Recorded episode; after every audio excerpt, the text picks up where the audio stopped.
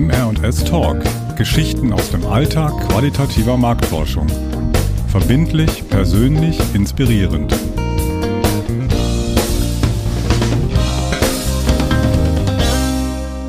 Herzlich willkommen, liebe Hörerinnen und Hörer. Mein Name ist Petra Kemmerzell und wie immer ist auch meine liebe Kollegin Antje Schaffranitz wieder mit dabei. Antje, das neue Jahr hat nun tatsächlich begonnen obwohl man im letzten Quartal ja den Eindruck gewinnen konnte, dass irgendjemand 2023 abgesagt hat. Ja, Petra, das stimmt, das habe ich auch so empfunden.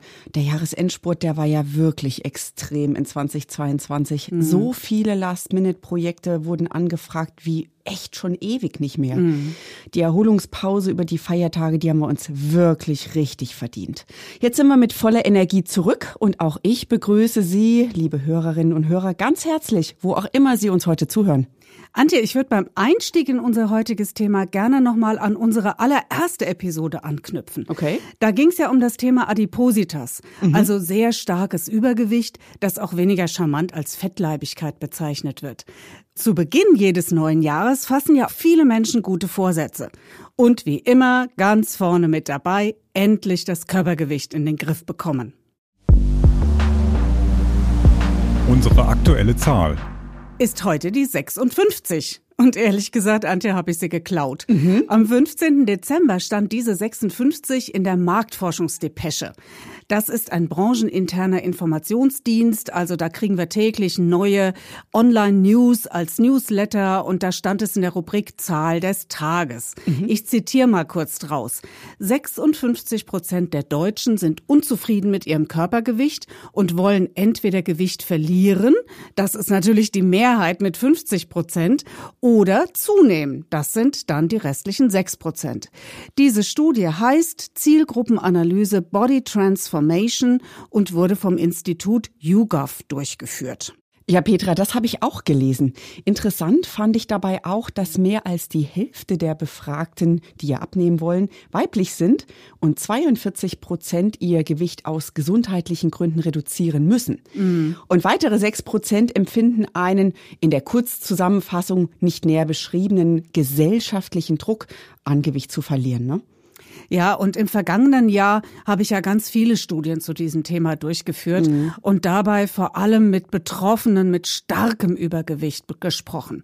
Und dabei ist mir im Verlauf immer stärker bewusst geworden, wie sehr diese Menschen leiden. Oh ja. Also was bei der Studie von YouGov unter diesem Stichwort gesellschaftlicher Druck subsumiert wird, hat für die Betroffenen einfach eine sehr persönliche Dimension, für die ich jetzt gern mal äh, drei konkrete Beispiele geben möchte. Okay.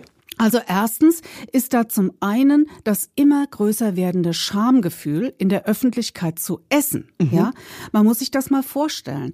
Das betrifft vor allen Dingen Frauen, mit denen ich gesprochen habe, die berichten, dass sie Restaurants regelrecht meiden und selbst wenn sie dorthin gehen, sich sehr genau überlegen, was sie überhaupt bestellen. Ja, also bestellen sie zum Beispiel einen Salat, dann werden die Blicke der anderen Gäste eher verständnisvoll, manchmal sogar aufmunternd ermunternd und dieses ungläubige, zum Teil angeekelte Starren, was die Frauen mir berichtet haben, hört dann tatsächlich auf. Mhm. Bestellen Sie aber einen Burger mit Pommes, dann animiert das tatsächlich wildfremde Menschen zu deutlichen Missfallensäußerungen und manchmal sogar verbal und sehr direkt.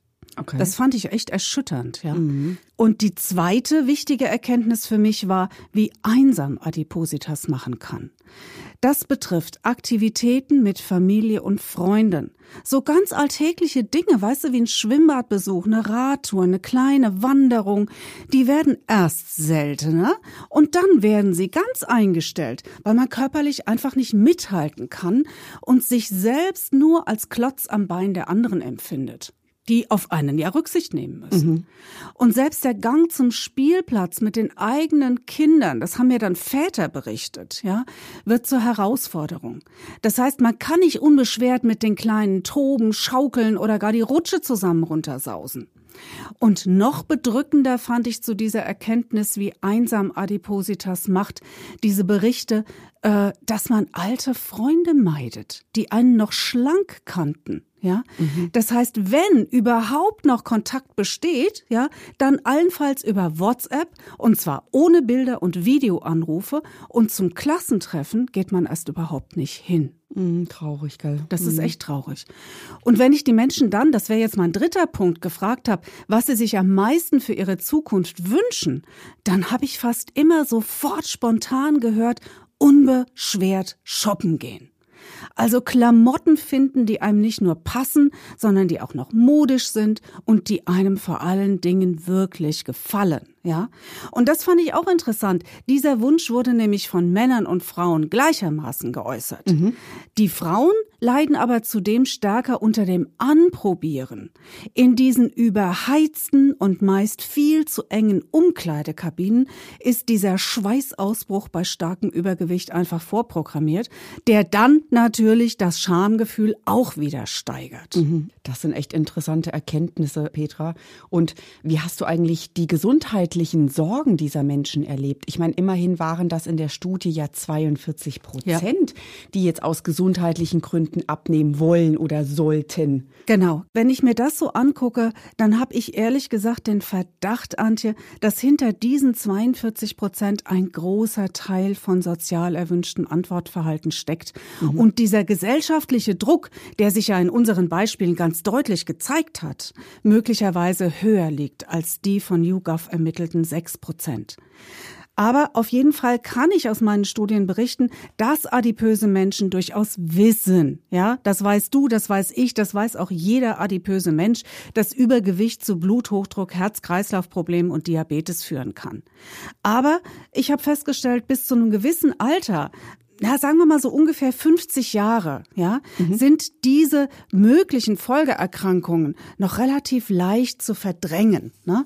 Und selbst bei den Menschen, die bereits einen hohen Blutdruck haben, die führen das nämlich immer noch auf Stress zurück, mhm. ja. Und ich habe auch in fast allen Gesprächen erlebt, dass die Angst vor diesen körperlichen gesundheitlichen Folgen zwar bewusst ist, aber so gut wie nie ein wirklich starker Motivator ist, tatsächlich abzunehmen. Mhm. Mhm. Es nützt nichts, ja, wenn ich zum Arzt gehe und der Arzt mir sagt, also wissen Sie, Ihre Knieprobleme, die Schmerzen, die kriegen Sie in den Griff, wenn Sie abnehmen. Ne? Wiedersehen. Also da gibt's auch ganz, ganz wenig Empathie seitens der Ärzte. Ne? Einfach nur, da kommt die Forderung, sie müssen abnehmen. Aber ansonsten sind die Menschen damit allein gelassen. Mhm. Und wir müssen einfach auch dran denken, dass neben diesen körperlichen Folgen äh, man sich auch diese psychischen Erkrankungen wie zum Beispiel Depressionen anschauen muss. Die Mehrheit unserer Studienteilnehmerinnen und Teilnehmer hat angegeben, unter Depressionen zu leiden. Und dies in der Tat sehr bewusst mit ihrer Adipositas in Zusammenhang gebracht. Mhm. Ja, also im Gegensatz zu diesen körperlichen möglichen Folgeerkrankungen, die konnten sie verdrängen. Mhm. Aber die Depression sehr aktuell, sehr präsent, sehr spürbar. Und zwar unabhängig vom Alter, ja. Mhm. Unter Depressionen litten auch die von mir befragten Mitte 20-Jährigen. Ja, und das ist mir in vielen unserer sogenannten Patientenstudien, die wir zu diesem Thema, sei es Adipositas, Typ 2 Diabetes, wo mhm. wir ja auch viele adipöse Menschen mit Klar. interviewen dürfen, eben auch schon aufgefallen. Da habe ich ähnliche Erkenntnisse äh, gesammelt. Und man fragt sich, ob man es hier mit einer Henne-Ei-Problematik mhm. zu tun hat, ne? also die Depression, die Ursache für die Gewichtszunahme mhm. oder eben das Übergewicht mit all diesen negativen Gefühlen, Erlebnissen, Erfahrungen, die du eben auch geschildert hast, die Ursache für die Depression sind. Ne? Genau. Und das wäre in der Tat mal ein Thema für sich. Mhm. Äh, und wir wollen ja auch in unserem Podcast hier keine medizinischen Vorlesungen halten. Ja, ich will eher auf einen anderen Aspekt hinaus und darüber sprechen, wie wir in der qualitativen Marktforschung mit so sensiblen und intimen Themen umgehen. Mhm. Ja? Und unsere Beispiele zum Thema Adipositas haben ja auch gleich gezeigt, dass wir im Interview sehr tief liegende Emotionen aufdecken und die Menschen uns wirklich vertrauen müssen, wenn sie ihr Innerstes nach außen kehren. Ja, und das gilt in der Tat für die meisten Interviews, bei denen wir Menschen zu ihrer Erkrankung befragen. Ne? Mhm. Bei Krebs, bei Alzheimer, Schizophrenie oder erektiler Dysfunktion, klar, da versteht das jeder sofort. Mhm. Ne? Aber letztendlich sind wir als qualitative Marktforscherin immer in der Situation, dass wir über sehr persönliche Erfahrungen sprechen und müssen dann eben auch individuell uns auf die einzelnen Menschen einstellen, Richtig. die sehr unterschiedlich sind, ne?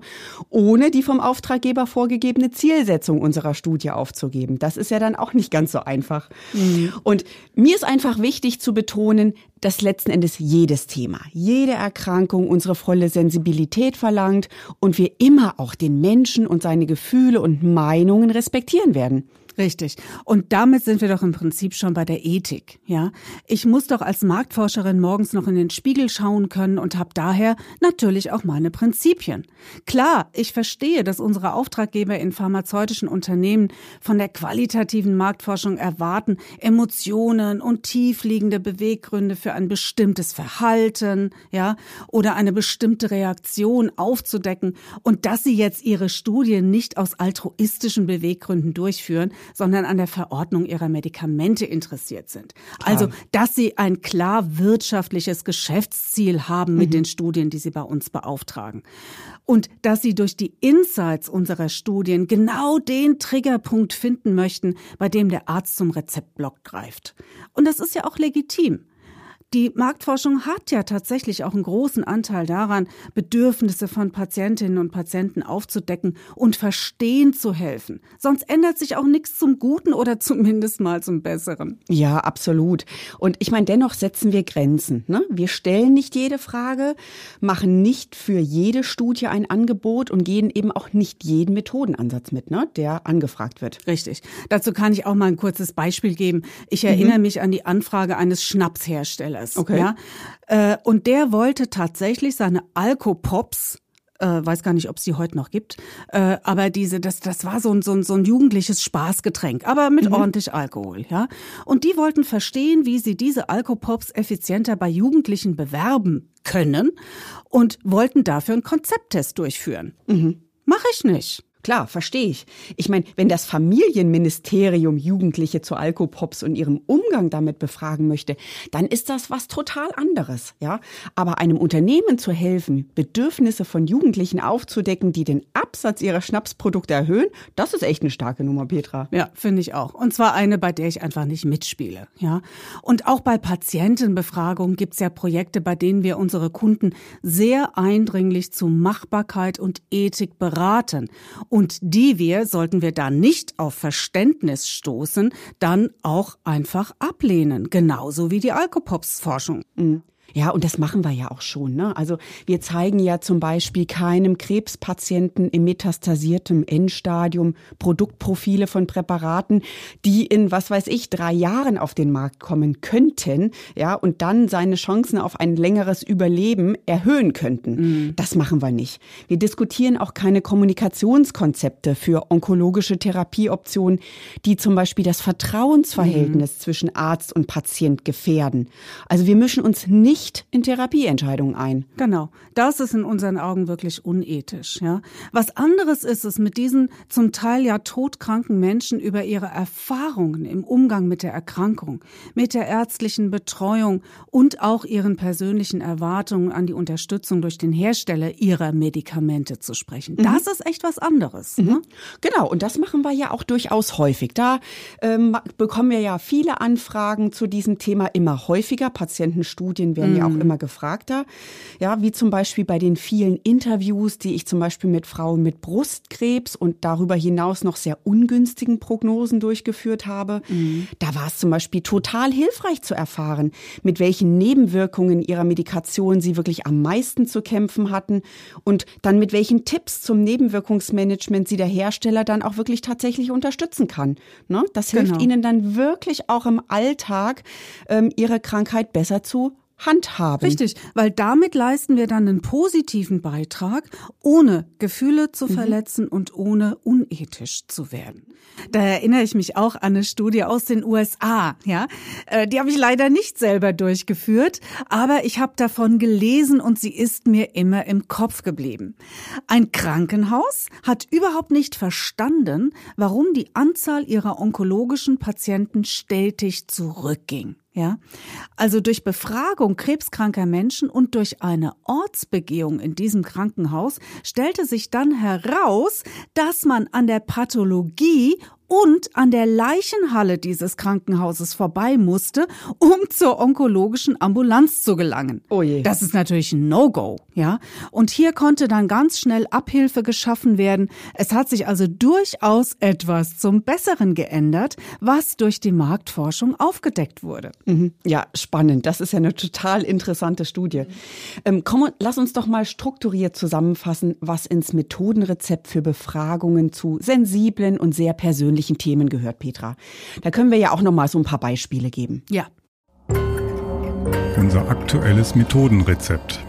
Dann fangen wir doch da mal mit unserem wichtigsten Job im Rahmen einer Studie an, nämlich mit der Moderation von Interviews. Mhm. Wir Moderatorinnen sind für die Befragten Fremde, ja, aber wir sind natürlich empathisch, freundlich und wir hören zu. Wir haben dafür aber zum Beginn jeden Interviews nur wenige Minuten Zeit, uns als diese tollen Menschen zu präsentieren, die ohne jeglichen Eigennutz, ohne persönliche Interessen objektive Fragen stellen und vor allem nicht bewerten. Ja? Und gelingt es uns nicht gleich zu Beginn des Interviews dieses Eis zu brechen und die Sympathie des Befragten zu gewinnen, dann ist die vereinbarte Zeit schnell rum und wir werden unsere Themen nicht abarbeiten können und zu keinem Ziel kommen. Absolut. Und gerade dieses Nicht-Bewerten ne, ist mhm. besonders relevant in diesem Zusammenhang. Ja, das ist bei sensiblen Themen besonders wichtig. Man kann Menschen zum Beispiel nicht zum Interview einladen, weil sie eine bestimmte Erkrankung haben und dann kein Interesse am persönlichen Krankheitserleben zeigen.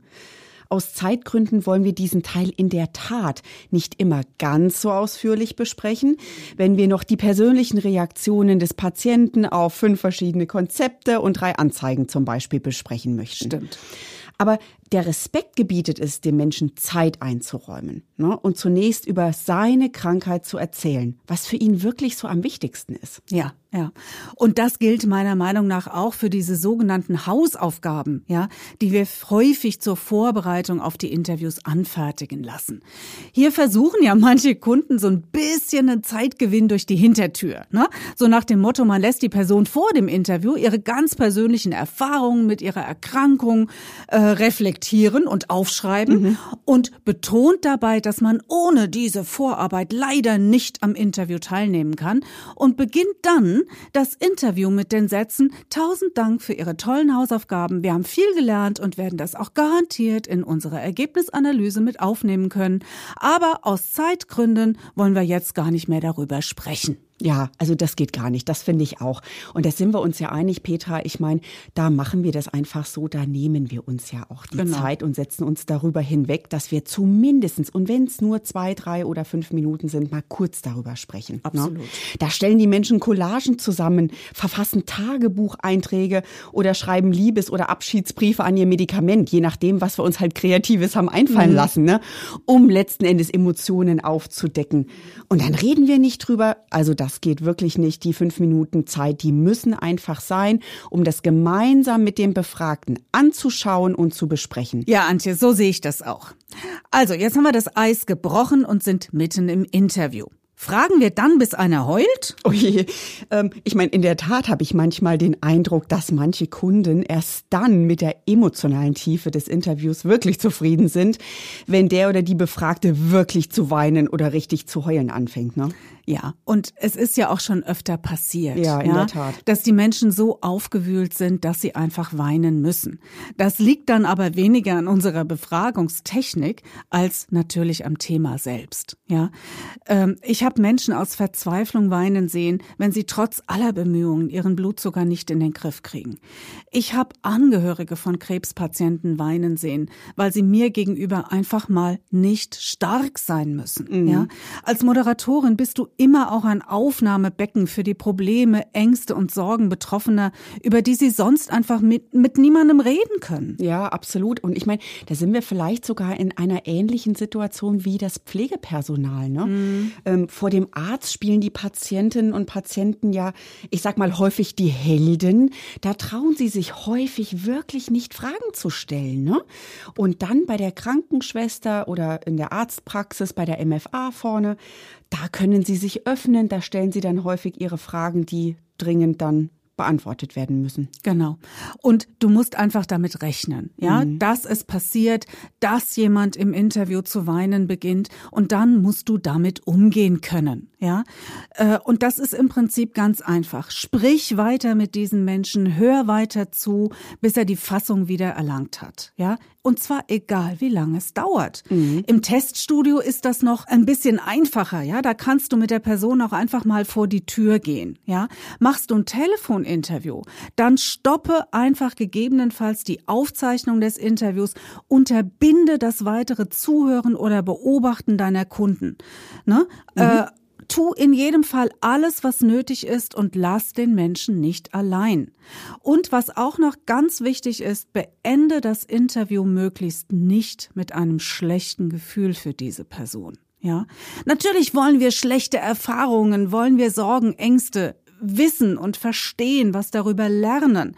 Aber entsprechende Fragen nach diesen schlechten Erfahrungen und Erlebnissen sollten spätestens in der Mitte des Interviews beendet sein. Ne? Mhm. Und am Ende sollte man über die Zukunft, über Wünsche, Erwartungen und Hoffnungen sprechen und die Leute wirklich mit positiven Gedanken nach Hause gehen lassen. Ja, absolut. Und ich denke, das gelingt uns auch wirklich meistens. Ja, ja. und wenn das äh, in der vorgegebenen Zeit nicht immer gelingt, haben wir meistens auch ein bisschen Puffer und können dann im Nachhinein, im Anschluss an das Gespräch einfach noch ein bisschen privat mit den Menschen sprechen, um sie wieder ein bisschen zu mhm. beruhigen. Mhm. Ähm, das klappt soweit ganz gut. Mhm. Ja, und der Aufbau des Leitfadens, die Struktur und die Themenverteilung in einem qualitativen Interview ist bei sensiblen Themen tatsächlich besonders wichtig. Ähm, wir sollten aber auch, Petra, über das Studiendesign, die Konzeption sprechen, die ja vor der Erstellung des eigentlichen Leitfadens wirklich gut überlegt werden muss. Unbedingt. Und je sensibler das Thema, desto mehr rückt die zu befragende Person in den Mittelpunkt und wird einfach zum Chef im Ring. Mhm. Genauso muss es sein, ja. Und hier wünsche ich mir bei vielen Studien einfach deutlich mehr Freiheiten, das Studiendesign an den Bedürfnissen dieser Menschen anzupassen, ja. Zum Beispiel, was Art und Ort der Befragung anbelangt. Antje, darf ich mich an dieser Stelle gleich mal aufregen? Petra, gleich, gleich, gleich. Lass uns mal kurz noch ähm, auf diesen Punkt sachlich äh, eingehen. Denn was können wir denn in Sachen Art und Ort der Befragung überhaupt anbieten? Also da haben wir natürlich zunächst die persönliche Befragung. Für die setze ich mich durchschnittlich so etwa 60 Minuten mit einem Menschen hin, bin verabredet. Das kann im Teststudio sein, beim Befragten zu Hause, im Café. Ja, oder bei einem Waldspaziergang, Petra, einer Bootstour oder jeglichen anderen Orten, äh, an denen der oder die Befragte sich ungestört und wirklich frei unterhalten kann und möchte. Ja, und deshalb bin ich absolut dafür, dass der oder die zu Befragende sich den Ort selbst aussuchen können, mhm. an dem man sich trifft. Ja, äh, ich meine, dank dieser ganzen mobilen Technik sind wir doch durchaus in der Lage, solche Interviews aufzuzeichnen und damit einer dezidierten Auswertung zugänglich zu machen. Ja, ohne dass wir uns an einem Tisch handschriftlich Notizen machen müssen. Oder gar einen Laptop aufklappen müssen und ins Gespräch mittippen müssen. Gruselig, Petra. Ja. Der Befragte sollte sich auch grundsätzlich die Art der Befragung aussuchen können, bei der er sich zu diesem Thema am wohlsten fühlt. Ja, manche Menschen bevorzugen das persönliche Gespräch, andere eher einen möglichst anonymen Rahmen, den ja ein reines Telefoninterview zum Beispiel auch bieten kann. Mhm. Und dann gibt's wieder andere, die wollen vielleicht überhaupt nicht sprechen. Ja, die wollen ihre persönlichen Gedanken und Gefühle lieber schriftlich mit uns teilen. Ja. Da haben wir für diesen Fall äh, die qualitative Online-Marktforschung. Also das ist wirklich eine tolle Sache. Hier können die Teilnehmenden Tagebucheinträge erstellen, mit anderen Betroffenen in Foren schriftlich diskutieren und vieles, vieles mehr. Sie treten dann als völlig anonyme Avatare in Erscheinung und fühlen sich dann in dieser Umgebung eben auch sicher. Bilder, ne? Ja, genau. Und andere wollen uns vielleicht was zeigen, ja? Zum Beispiel, wie sie ihren Insulinpen bedienen oder ihren Beutel des künstlichen Darmausgangs wechseln. Sie wollen uns vielleicht ihre Probleme damit zeigen, die der Hersteller des Medizinprodukts möglicherweise ja dann auch beheben kann. Sie sollten daher die Möglichkeit haben, ein Video zu drehen, das wir ja notfalls anonymisieren müssen, das uns aber in jedem Fall hilft, etwas zu verstehen, was diese Menschen umtreibt. So, und darf ich mich jetzt aufregen? Na gut, Petra, bevor du platzt, dann mach mal. Unser aktueller Ufreger. Ja, denn es regt mich in diesem Zusammenhang tatsächlich uff, wenn ich bei den Auftraggebern mit diesem Ansinnen gegen eine Wand laufe. Ja, also wenn für die Durchführung der Projekte nur Art und Ort der Befragung zugelassen werden, die aus Kundensicht entweder erwünscht oder einfach nur bequem sind. Ja, wenn ich tolle Gesprächspartnerinnen nicht einladen kann, weil sie zum Beispiel nur einem Waldspaziergang zustimmen, nicht aber einem vom Auftraggeber beobachteten Interview im Teststudio Fitnessstudio oder über Telefon. Und so richtig ärgerlich ist das besonders dann, wenn es sich bei dieser Zielgruppe um einen ohnehin sehr kleinen Kreis befragungswilliger Menschen zu bestimmten Themen handelt. Ja, wie ja zum Beispiel jegliche Form von metastasiertem Krebsleiden oder den sogenannten Orphan Diseases. Ja, genau. Und mit diesen Orphan Diseases sind ja die seltenen Erkrankungen gemeint, ne, bei denen sich ja wirklich sehr wenige Betroffene über die ganze Republik äh, verteilen. Genau. Und dann ist es in der Tat wirklich ärgerlich, wenn man hier keine Teilnehmer findet, weil diejenigen, die Interesse an einer Teilnahme geäußert haben, dann die vom Kunden präferierte Befragungsmethode eben nicht möchten. Ja.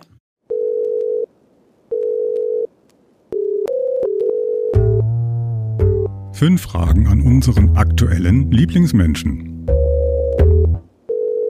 Ja, ich hätte an dieser Stelle gerne unseren aktuellen Lieblingsmenschen zu diesem Thema begrüßt, aber das hat jetzt aus Termingründen leider nicht geklappt. Aber wir werden das Thema Ethik in der Marktforschung sicherlich nochmal aufgreifen und dann hoffe ich, dass der von uns anvisierte Lieblingsmensch nach wie vor auch Lust auf dieses Gespräch hat. Mhm. Wer das ist, will ich jetzt allerdings nicht verraten, falls er oder sie dann doch noch kalte Füße kriegt. Na, mal schauen. Aber Petra, dann lass uns doch zum Ende dieser Episode mal aus dem Nähkästchen Podcast plaudern und ein paar Themen nennen, mit denen wir uns so in den nächsten Episoden vom MRNS Talk beschäftigen möchten.